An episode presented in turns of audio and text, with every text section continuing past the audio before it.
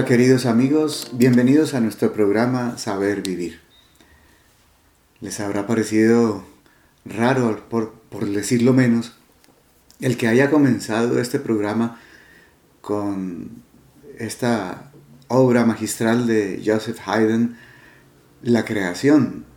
Pero creo que no había mejor oportunidad que esta cuando vamos a hablar hoy acerca de la finalización del tiempo litúrgico de la iglesia en el, que estamos y del que nos habla la liturgia en este día, de lo que se conoce con el nombre de las postrimerías del hombre o los novísimos, es decir, del juicio particular, del juicio universal, del purgatorio, del cielo y del infierno.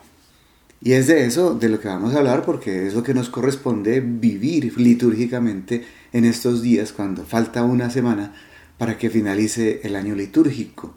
Todo, en la liturgia de las horas, las Eucaristías y las homilías apuntan al fin de los tiempos, apuntan al fin de la vida del hombre sobre la tierra. Sean pues bienvenidos.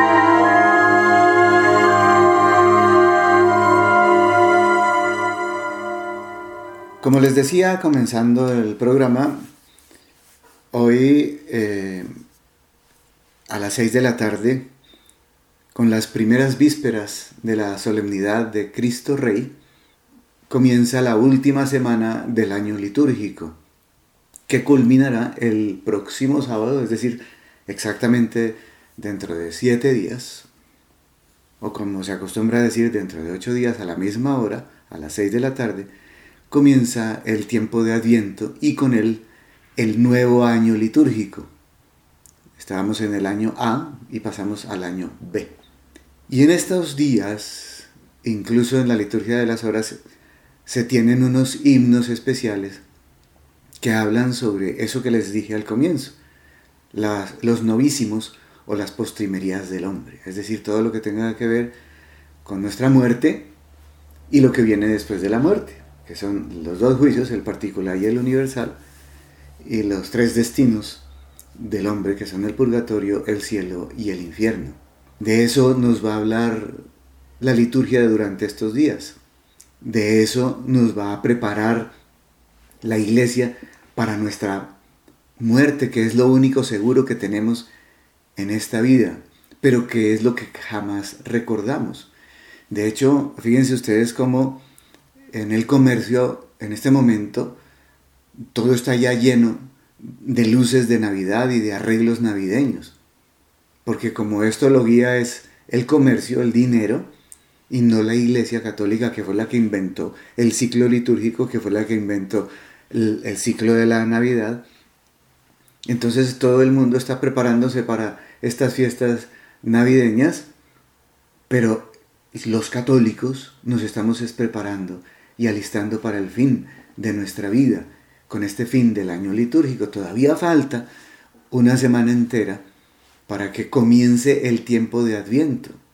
Y después pasarán cuatro domingos y un poco más de una semana para que comience el tiempo de la Navidad que comienza a las seis de la tarde con las primeras vísperas de la Natividad de nuestro Señor Jesucristo el 24 de diciembre. De ahí en adelante comienza efectivamente el tiempo de la Navidad, que es tiempo de alegría, tiempo de gozo, porque nació nuestro Señor Jesucristo y está dentro de nosotros, diremos en ese momento.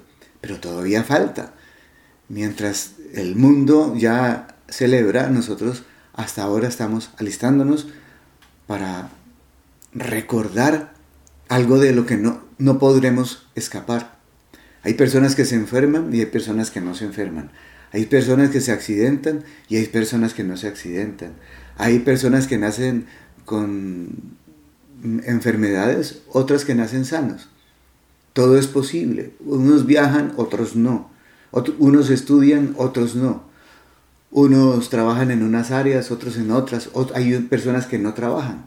Pero lo único que es absolutamente seguro es el fin de nuestra vida, el juicio y el destino final. Antes de pasar al cielo, la mayoría de nosotros pasaremos por el purgatorio. Y de eso no, no hablamos, en eso no pensamos. Ahora la gente no está pensando en eso cuando la iglesia nos está recordando el fin de nuestra vida con el fin del año litúrgico. Luego pasaremos al Adviento, que como les dije son cuatro domingos y un poco más, poco menos de una semana, con el cual nos prepararemos con ayunos, con abstinencia, con sacrificios, con oración intensa. Para eso es el adviento y los sacerdotes se visten igual que en cuaresma de morado para que nos preparemos a esas fiestas navideñas espiritualmente adecuadamente. Es pues de eso de lo que tenemos que hablar a continuación. Recordemos, estamos a final del año litúrgico, todavía está lejos la Navidad.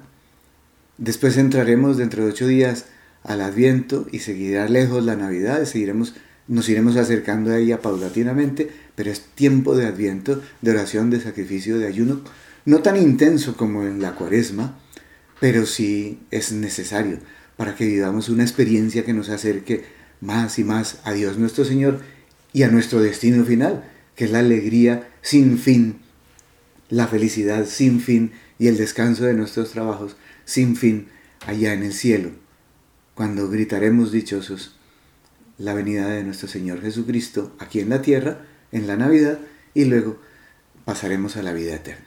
Sean pues bienvenidos.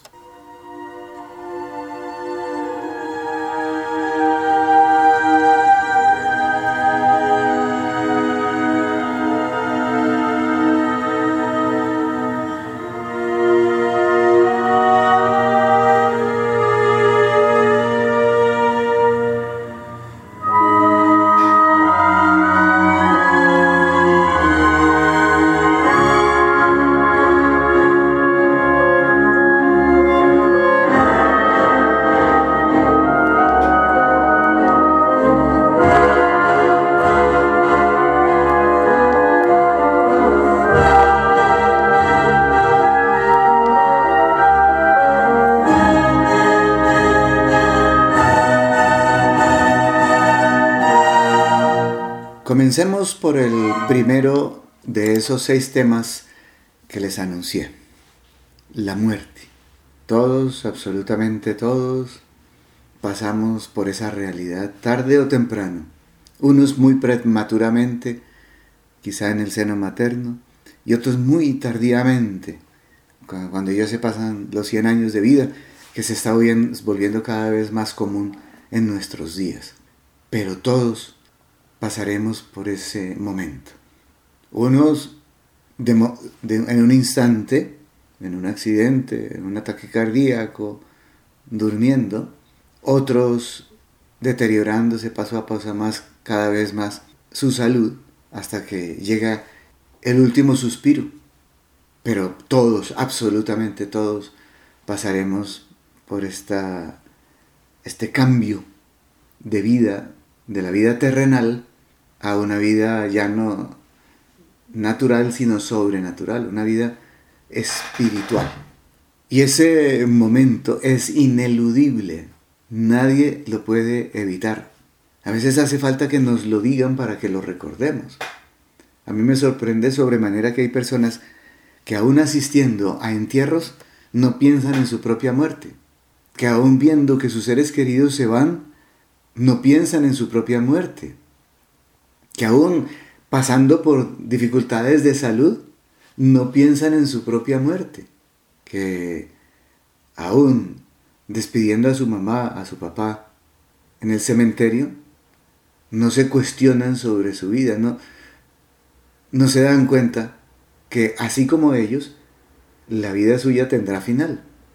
Y como es ineludible, deberíamos prepararnos más para esto que es seguro y no para lo que es inseguro. Muchos de nosotros adquirimos eh, seguros contra incendios, seguro de salud, seguro de accidentes, seguro contra todo. Lo que puede llegar a pasar, pero puede que no pase.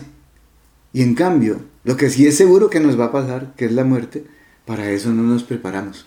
No nos preparamos. Es increíble ver personas que se miran al espejo y ven su cara más arrugada, su pelo más caído, algunos achaques de su vida y no caen en cuenta que esos son avisos que nos da la vida para que nos preparemos para lo único ineludible, para lo único que es seguro, que es nuestra muerte.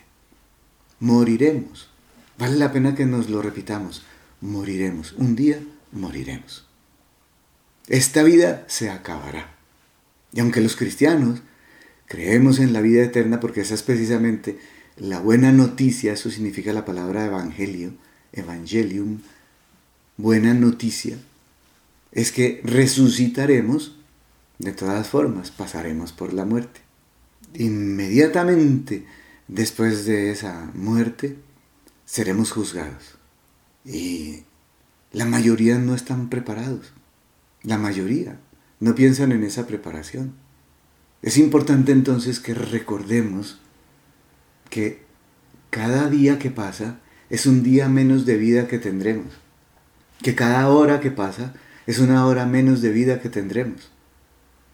Que no sabemos si al acostarnos nosotros esta noche, al día siguiente nos despertemos.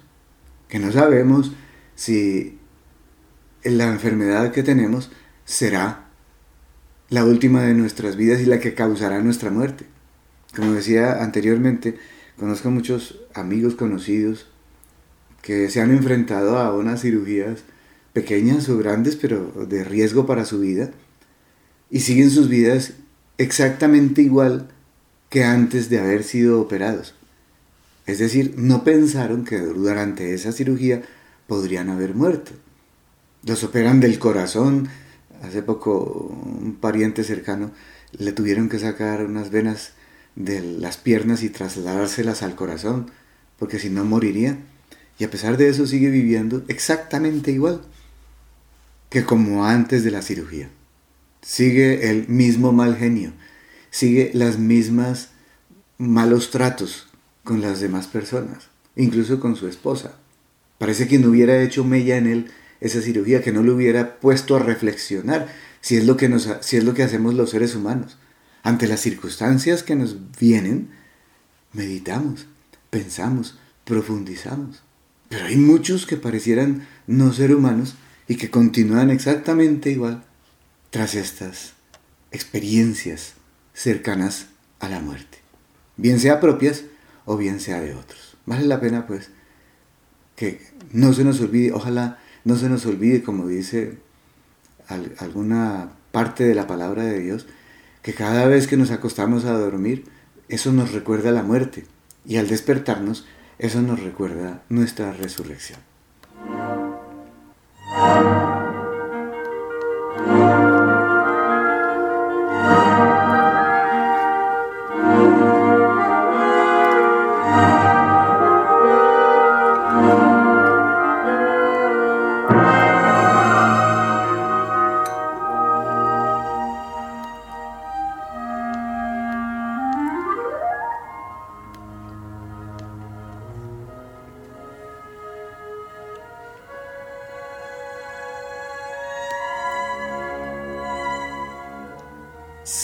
Tema que deberíamos meditar a diario, el juicio.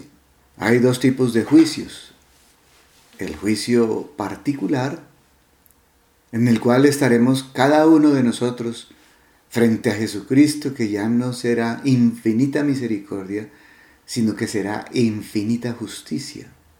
Todas las oportunidades que Dios nos dio en vida para recapacitar y para enderezar nuestro camino, las infinitas muestras de misericordia que Dios nos dio durante esta vida presente se acabaron en ese momento de la muerte y comenzó el tiempo de la justicia. Por eso, y solo con esto, con este criterio podemos entender lo que nos, nos, han enseñado siempre, que Dios es a la vez infinita justicia e infinita misericordia. Él es infinita misericordia, sí, hasta un instante antes de nuestra muerte. Y será infinita justicia un instante después de nuestra muerte. Así es Dios nuestro Señor. Nos da, nos vamos a quedar asombrados, impresionados, extáticos al ver cuántas oportunidades nos dio Dios, cuánta misericordia tuvo con nosotros con cada una de esas oportunidades que nos dio Dios de recapacitar y de enderezar de nuestro camino y de volver los ojos a Él, a la vida eterna, oportunidades que no siempre aprovechamos. Y de eso se trata el juicio. Simplemente de eso. ¿Aprovechaste la misericordia que Dios te brindó en vida? ¿La aprovechaste o la desaprovechaste? De eso depende tu destino final.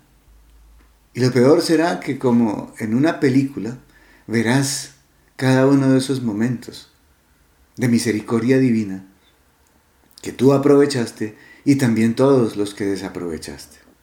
Y allá no caben las disculpas, porque allá estaremos frente a la verdad, frente a nuestra verdad y frente a la verdad que es Jesucristo. Y no valen las disculpas, ni lo es, pero es que, pero es que él me insultó primero, pero es que yo estaba de mal genio, pero es que mi situación era difícil, pero es que esos, esos no caben allá. Allá caen, caen al piso todas las caretas, todas las disculpas.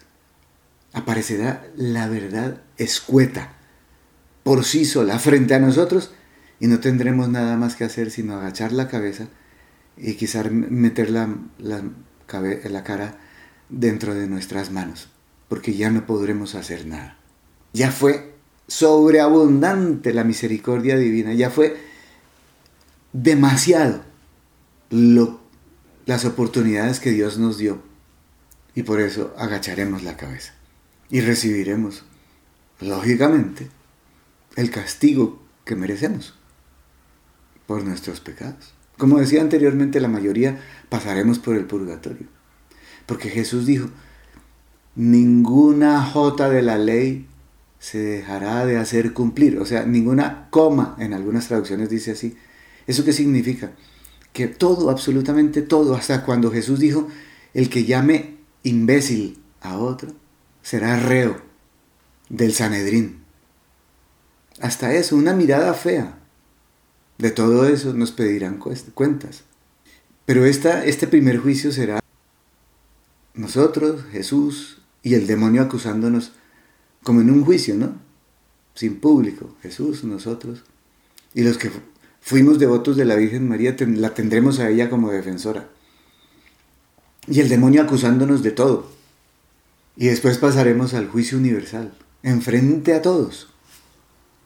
Y allá nos señalarán todas las personas que ofendimos, todas las personas que herimos, a todas las personas que dejamos de asistir, como nos decía Jesús, tuve hambre y no me disteis de comer, tuve sed y no me disteis de beber, fui forastero y no me alojasteis, morí y no me enterraste, estuve enfermo y no me visitaste, etcétera, etcétera, etcétera. Todas esas personas te señalarán, me señalarán a mí. Y otra vez tendremos que bajar la cabeza y poner la cara entre nuestras manos, sin poder hacer absolutamente nada, porque ya se acabó la oportunidad de hacer méritos. Ya se acabó el tiempo de la misericordia. El, día el instante en que morimos se acabó. Y ya no habrá nada que hacer. Yo a veces me, se me deshace el corazón de ver, por ejemplo, a los mandatarios, llamémoslos así para no decir el señor presidente, el señor alcalde, los señores senadores, los representantes a la Cámara, todos los que tengan algo de autoridad, inclusive el policía de tránsito que nos pidió soborno, o como dicen en el Perú, la coima, así la llaman al soborno. Todos esos serán señalados no por un dedo, ni por dos, ni por diez, sino por muchos dedos. Por ejemplo, cuando un presidente como Bill Clinton se niega la primera vez, pero finalmente firma la orden, la autorización, el, el proyecto de ley, para decirlo castizamente, en el cual se permite a todas las mamás matar al bebé dejando salir solo todo su cuerpo, pero no dejándole salir la cabeza y perforándole el cráneo y succionándole el cerebro antes de que termine de nacer.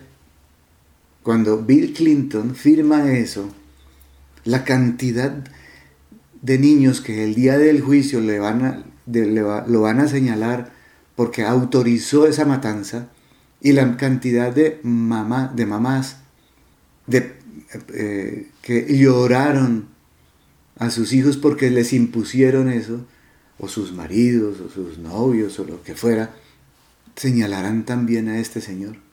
Y, ya y todo eso exigirá justicia, porque se acabó el tiempo de la misericordia. Repito, ni hay misericordia después de la muerte, ni hay justicia antes de la muerte. Antes de la muerte hay solo misericordia. Y estás, tú que estás escuchando este programa, estás a tiempo, porque estás en el tiempo de la misericordia. Todavía tienes tiempo de recapacitar, arrepentirte, pedir perdón, obtenerlo y vivir una vida santa a partir de este momento. Porque absolutamente todo se nos cobrará. Dios es infinitamente misericordioso mientras estés vivo y será infinitamente justo inmediatamente después de tu muerte. Y ya no habrá nada que hacer. Ni siquiera los que están en el purgatorio pueden hacer méritos con su arrepentimiento, ni con sus sacrificios, que están viviendo un sacrificio, porque el purgatorio, como lo describiremos más, adelante hoy mismo, es exactamente el mismo infierno, pero con la maravilla de que tendrá final. Y entonces hay, hay, hay esperanza, pero en el infierno no. Así pues que tú todavía tienes esperanza. Revisa los diez mandamientos de la ley de Dios y todas sus connotaciones, cómo te debes portar. Revisa los cinco mandamientos de la Santa Madre Iglesia y todas sus connotaciones y cómo te debes portar. Por ejemplo, oír misa entera todos los domingos y fiestas de guardar. ¿Lo haces?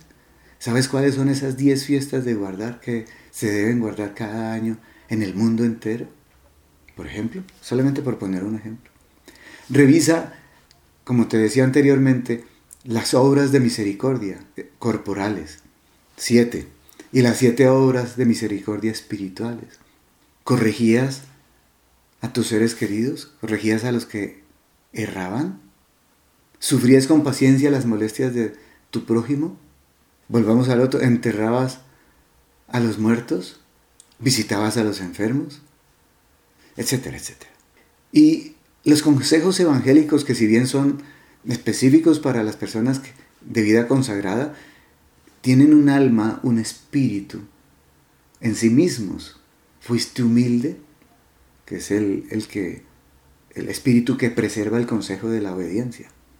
Fuiste desprendido, desapegado de las cosas terrenales, que es, el, es lo que preserva el espíritu de la pobreza, el, consejo evangélico de la pobreza. Y fuiste puro, tratando de vivir el amor en pureza, en perfección, que es lo que preserva el consejo evangélico de la castidad. Esto es para todos. Ser humildes es para todos. Ser desprendidos es para todos. Y ser puros es para todos. Pues bien, de eso te van a juzgar de todo esto que te acabo de decir. Mandamientos, obras de misericordia y, el espíritu de los consejos evangélicos. Y está incluido ese, no llames imbécil a nadie, o raca, como lo dice el, el texto original de Jesús. Era palabra de Jesús, palabra de Dios. En eso es que tenemos que pensar en esta semana, antes de que empiece el tiempo de Adviento y mucho antes de que empiece el tiempo de Navidad.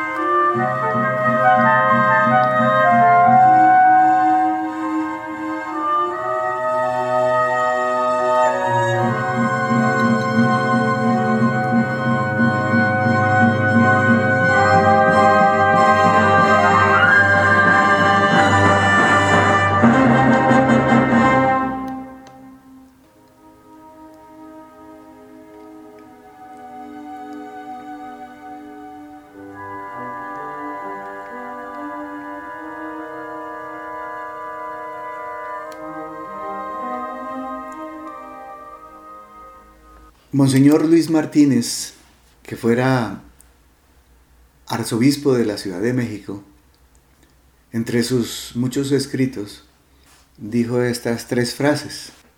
El cielo es amor sin dolor. El infierno es dolor sin amor. Y en esta vida no puede haber amor sin dolor. Y es más o menos lo que Dicen los santos, hay que amar hasta que duela, porque si no, se puede dudar de ese amor. De eso también seremos examinados al atardecer de nuestras vidas, y más que de cualquier otra cosa, de esto, del amor. Y recuerda que hay pecados de omisión. No ayudaste, no serviste, no amaste a quienes estabas obligado a amar, a tu esposa, a tu esposo, a tus hijos, a tus hermanos, a tus papás, cuarto mandamiento, a tu jefe, a tus empleados, a tus compañeros de trabajo, a tus clientes, a tus pacientes si eras médico, odontólogo o cualquier miembro de la comunidad de la salud. ¿Los amaste? ¿Los serviste? Acuérdate que amar es servir. Eso va a ser lo que Jesús me dirá. ¿Cuánto amaste? Significa cuánto serviste. No cuánto sentiste, porque el que gozaba mientras sentías amor eres tú. Y la idea es hacer sentir amados a los demás y amarlos efectivamente, no solo afectivamente. De eso también seremos examinados y más que de cualquier otra cosa. Del amor, de la caridad, que es la reina de las virtudes para el cristiano. De eso, y principalmente de eso, seremos examinados.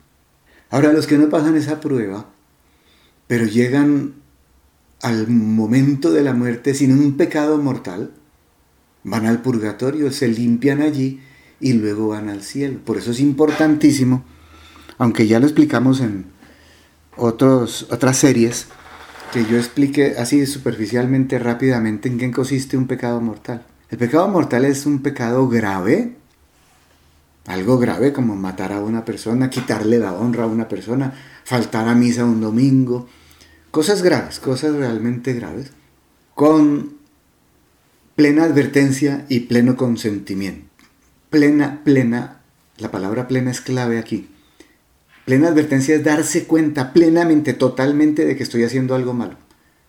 Segundo, pleno consentimiento. Es que a pesar de darme cuenta de que estoy haciendo algo malo, lo hago.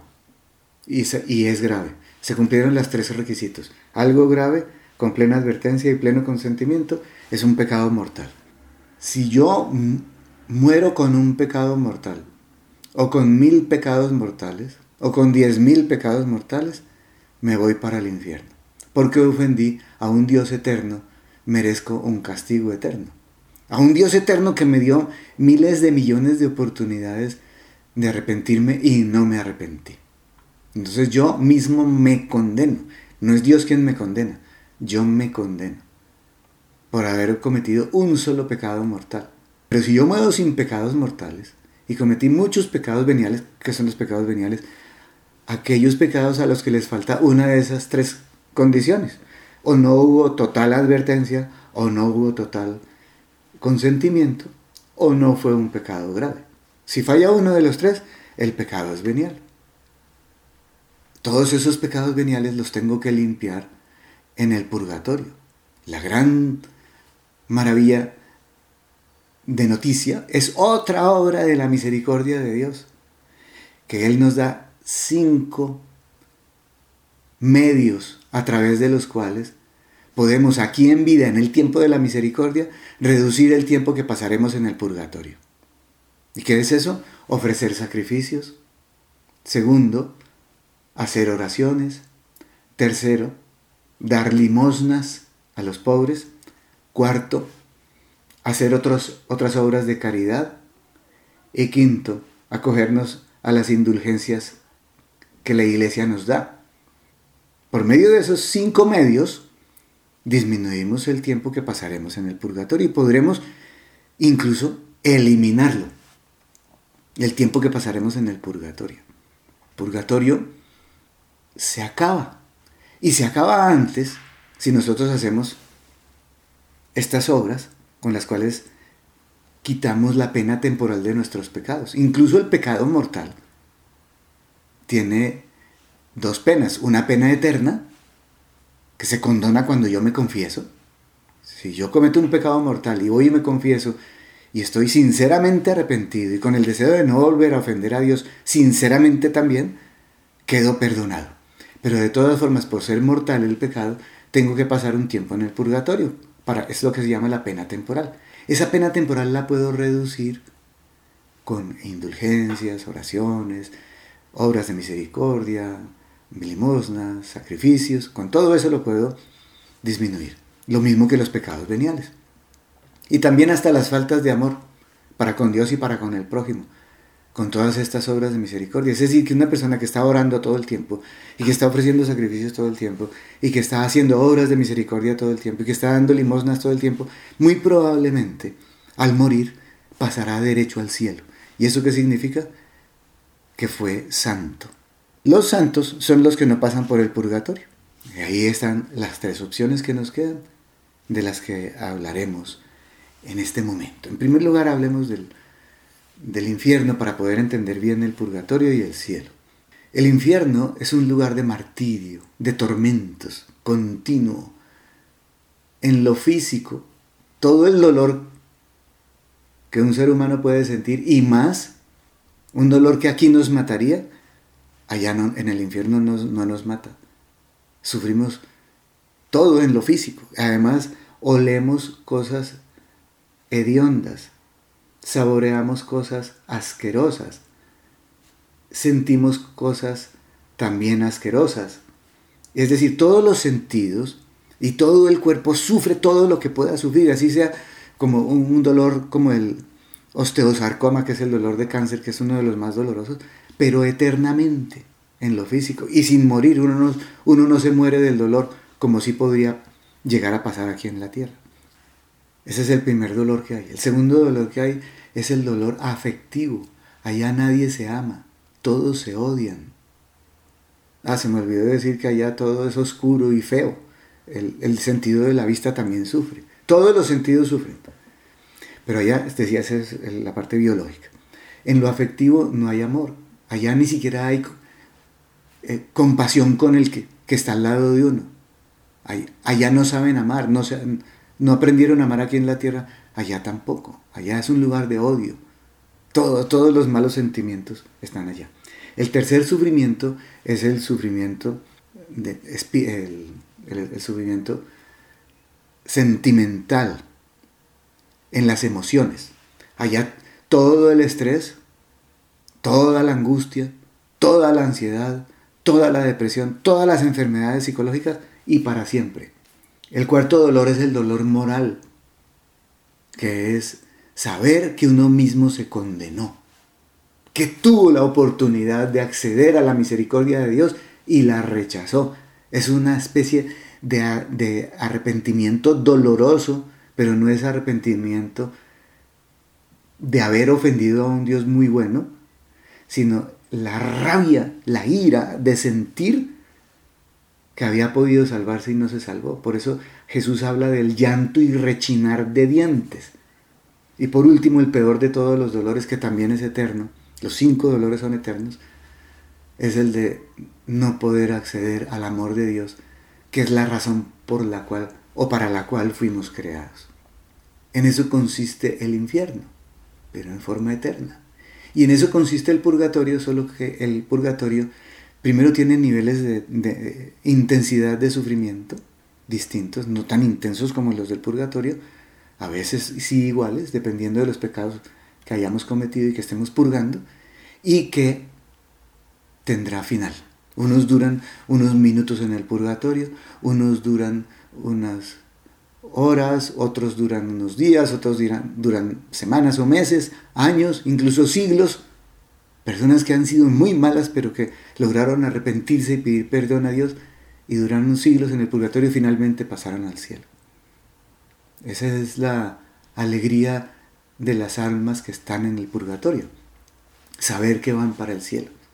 Y entonces no les importa estar sufriendo porque se están limpiando para poder entrar a esa dicha que es el cielo y que describiré a continuación.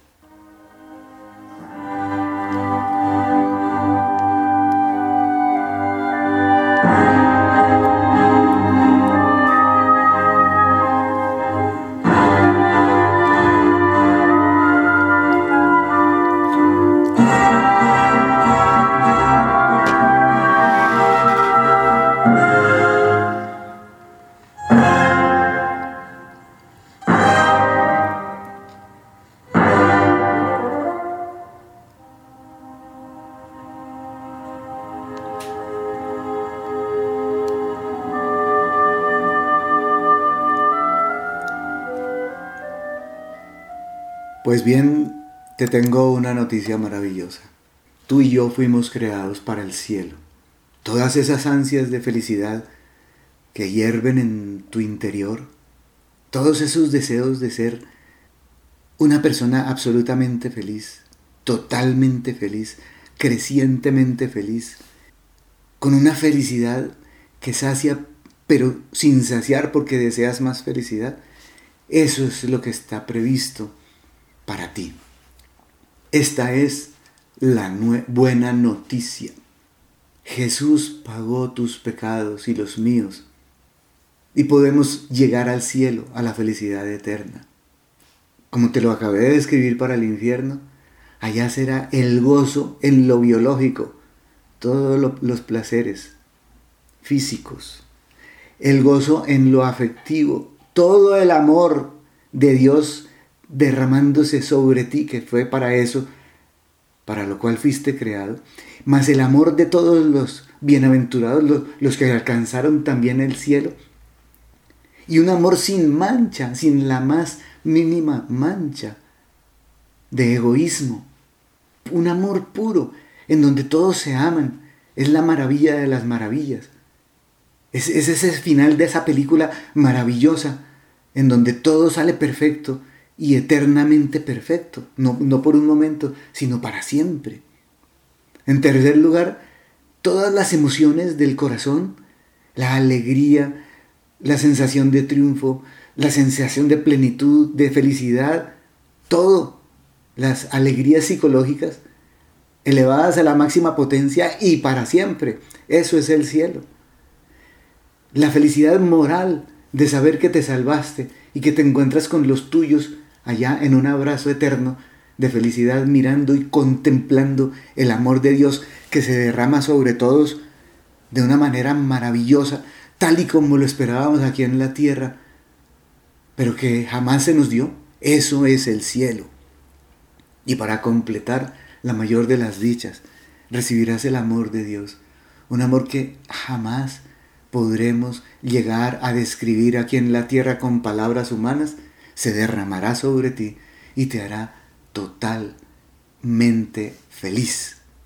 No hay palabras humanas para describir la maravilla de las maravillas que nos esperan allá en el cielo. Es un amor muy lejano, mucho más elevado a la comprensión que has llegado a tener hasta este momento de lo que es el amor. Y ese amor es tan intenso, tan intenso, que es el único que explica que Jesús haya sido capaz de, pasar por ese, entre comillas, infierno que fue la pasión, la agonía y su muerte en la cruz, abandonado de todos. Ese horror solo se podía soportar por el amor intenso e infinito de su corazón. Cargando la cruz, por ejemplo, Ludovico Blosio dice eso así, cargando con la cruz, la cruz lo hendía, le encendía sobre su hombro y lo hacía caerse, tres veces dice la, la tradición que cayó, pero él se levantaba por amor, por la fuerza del amor de querer salvar a otro, quizás de querer salvarte a ti que me estás escuchando en este momento. Tú y yo somos fruto de ese sufrimiento, de ese amor. Y ahora sí entendemos la tercera de las frases de Monseñor Luis Martínez. En esta tierra no puede haber amor sin dolor. Ese es el amor auténtico, el amor crucificado de Jesús, el amor agonizante de Jesús, el amor que se muere en la cruz por ti, para salvarte, porque te ama. Y eso me lo entienden perfectamente las mamás, que yo sé que serían capaces de dar la vida por sus hijos. Ese es el amor más grande, el amor más elevado y es el amor más feliz. Por eso Jesucristo, aún en el momento de su agonía, de su abandono en la, en la agonía, fue el hombre más feliz que ha pisado la tierra. Fue Dios, claro, pero también fue hombre y fue el hombre perfecto, el que más amó y el más feliz de todos, porque sabía que con ese sufrimiento sacaría una y otra y otra y miles de almas de la posibilidad de que se perdieran eternamente en el infierno. Te lo repito, fuiste hecho para la felicidad.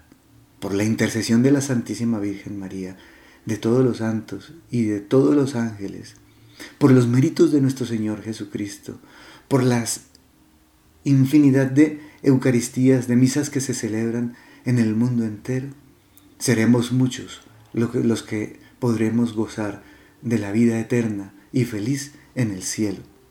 Tenemos esa ilusión, tenemos esa esperanza. El demonio está ahí tratando de hacernos caer, o miles de demonios, para que vayamos a, a sufrir su suerte allá, su suerte eterna de dolor y de sufrimientos en el infierno.